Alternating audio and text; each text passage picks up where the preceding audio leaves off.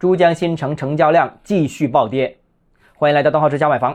刚刚过去的六月份，广州 CBD 的两百多家中介总共录得三十六套房成交，一个月时间了。当然了，目前整个市场都在降温，广州的成交量也明显的比高峰期下滑了百分之三十左右。但是珠江新城二手房的月度成交最高是一百五十套左右，现在只剩下三十套。所以下跌幅度是接近百分之八十啊，是明显高于全市的平均水平。不但如此啊，六月底广州中介圈也传出一则消息，就是某业主放盘了珠江新城十一套豪宅，放盘总量是十二个亿，其中啊就包括五套汇悦台和三套上东博悦府。除了成交量大跌之外呢，珠江新城的价格也出现了明显的松动，许多楼盘呢从去年的月月上涨到今年铁价不易，到最近呢主动调低报价。最近统计数据上显示，部分热点楼盘前后一个月报价就直接下跌了百分之五。由于珠江新城房价有泡沫的观点，我已经多次提出。现在我认为啊，目前珠江新城房价回吐只是一个刚刚开始。